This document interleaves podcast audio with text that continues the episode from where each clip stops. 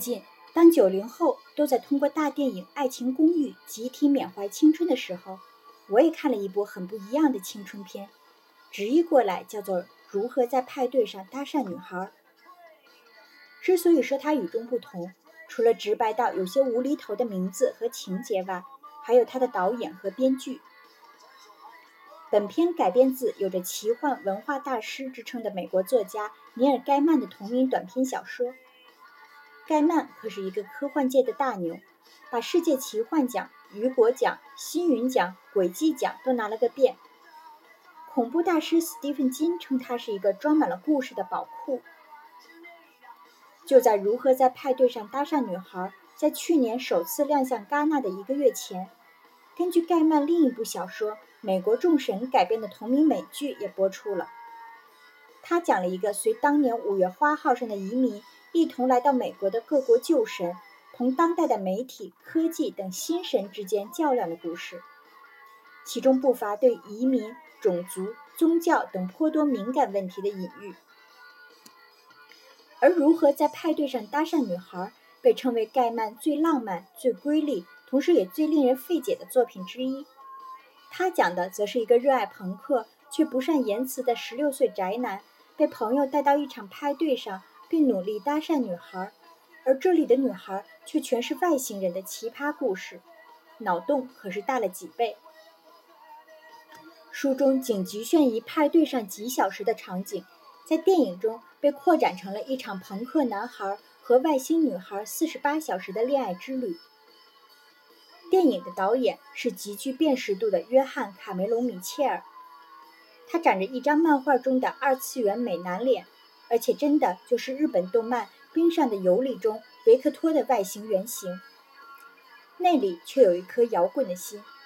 其导演的《兔子洞》《摇滚芭比》和《性爱巴士》等作品，无一不是又酷又飞的作品。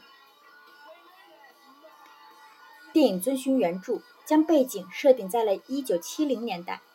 对于该故事的发生地英国来说，这是一个被失业和经济危机笼罩的时代，也因此才孕育出朋克这种音乐形式。朋克是一种源于1960年代车库摇滚的简单摇滚乐，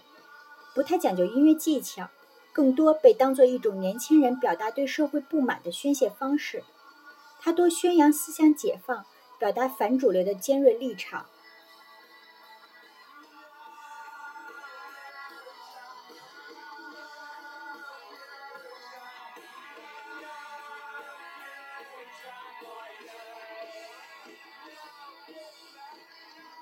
其中，朋克历史上最具革命意义的是1977年英国性手枪乐队创作的一首与英国国歌同名，却把女王比作法西斯的单曲《天佑女王》。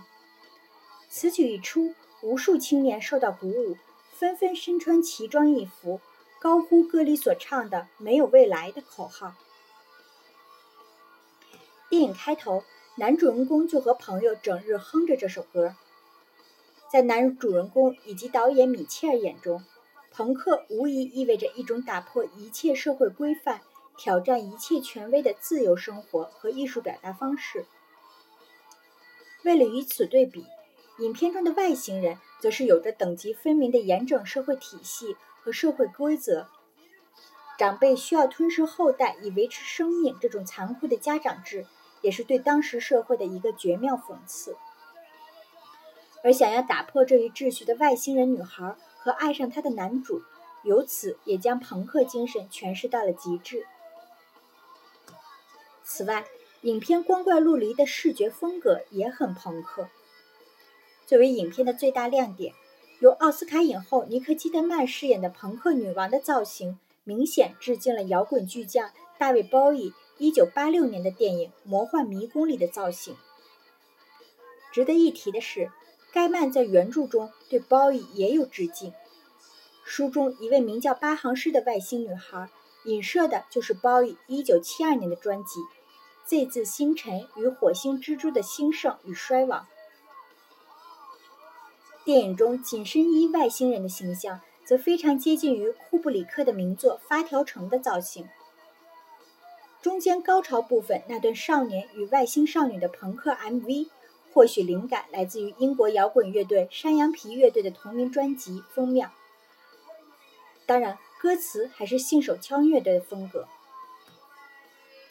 其实原著中，比起朋克的反叛精神，盖曼可能更想通过朋克少年与外星少女鸡同鸭讲却充满哲理的对话，叩问存在本身和艺术的终极意义。但电影中的野心没有那么大。他最终想讲的还是一个关于成长的故事。电影保留了少年和外星女孩对话的风格，充满错位感却句句真理。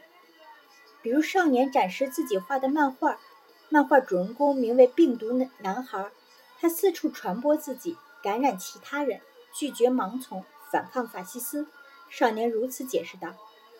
而外星少女的解读却是。所以，对付盲从的解决办法是强制受精和克隆吗？再比如，少年向外星少女讲述自己的父亲，为了追求自己的朋克精神，在他十岁时就离自己而去。少女一语中的，这就是想干什么就干什么的自由吗？可见，这也是导演的反思：人不可能一辈子都在宣泄，除了愤怒和反对。朋克精神的下半场永远只能是觉醒和成长，而这意味着面对社会既定规则的挣扎和妥协。就像影片中，朋克少年和外星少女自始至终反抗的是外星人的体系，而不是现实的人类社会。最终，影片也是一个妥协式的结局：男主不再迷恋朋克，成为了一名戴上了大眼镜、穿上黑西。黑西装的作家，那段刻骨铭心的十八小时朋克恋情，连同那个自由奔放的年代，成为了让他职业生涯攀上顶峰的代表作。而电影之外，经历了一九七七年的声名大噪后，推动了整个欧洲朋克浪潮的信手枪乐队，却没撑过一九七八年。这支叱咤一时的乐队成立不到三年就解散了。但有意思的是，二零一二年伦敦奥运会开幕式上，现场却再次响起了信手枪乐队曾被禁的一首经典名曲《Pretty Weekend》。好在不是天佑女王，给就在现场的英国女王留了一些面子。这或许也算是朋克精神的一次还魂吧。毕竟，所有易逝的事物都让人缅怀，无论是朋克、爱情还是青春。抛开又飞又躁的外壳，这部脑洞大开的电影最终要揭示的，还是这么一个有些伤感却无可改变的现实。